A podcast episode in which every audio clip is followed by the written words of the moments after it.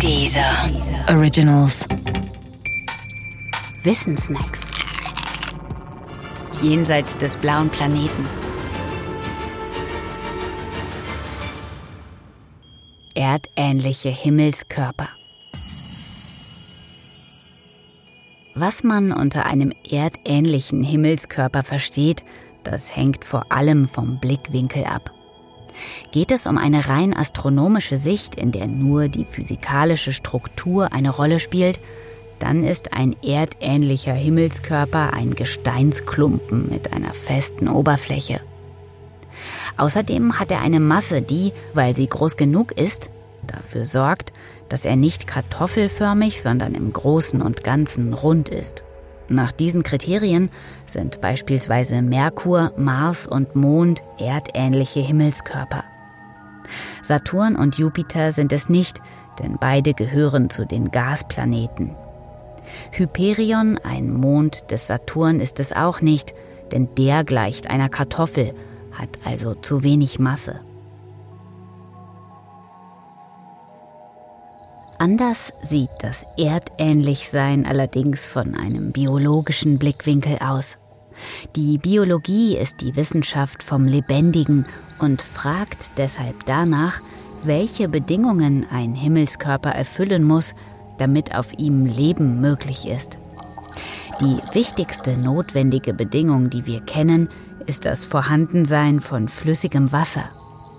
Und da Wasser bekanntlich zwischen 0 und 100 Grad flüssig ist, hat das Konsequenzen bei der Suche nach erdähnlichen Himmelskörpern.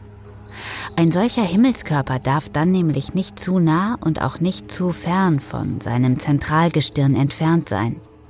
Ist er zu nah dran, dann ist er zu heiß. Ist er zu weit weg, dann ist er zu kalt.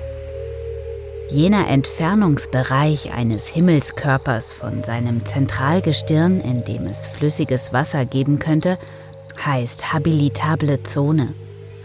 Wo sie sich jeweils genau befindet, hängt von der Strahlkraft des jeweiligen Zentralgestirns ab. Ist sie schwächer als die unserer Sonne, dann befindet sich die habilitable Zone dort näher am Zentralgestirn als bei uns und umgekehrt. Erdähnliche Planeten in habilitablen Zonen hat man schon einige gefunden. Sogar im astronomischen Nahbereich, also in Entfernungen von einigen bis einigen hundert Lichtjahren. Leben wäre dort immerhin möglich. Ob es auf diesen Planeten allerdings auch tatsächlich Leben gibt, ist unklar. Das Vorhandensein von flüssigem Wasser ist nur eine notwendige, aber keine hinreichende Bedingung für Leben. Übrigens, unsere Sonne wird in fünf Milliarden Jahren sterben und dabei vermutlich alles Leben auf der Erde auslöschen. Viele erdähnliche Planeten in habilitablen Zonen anderer Sonnensysteme bewegen sich um kleinere Sonnen als die unsrige. Diese Sonnen dort heißen rote Zwerge. Diese können noch wesentlich länger als 5 Milliarden Jahre existieren, eben weil sie kleiner sind.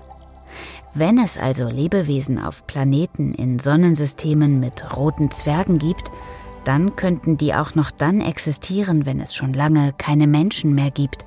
Und das ist nicht nur für all jene Menschen, die sich für die Krone der Schöpfung halten, eine erstaunliche und bisweilen sogar kränkende Einsicht.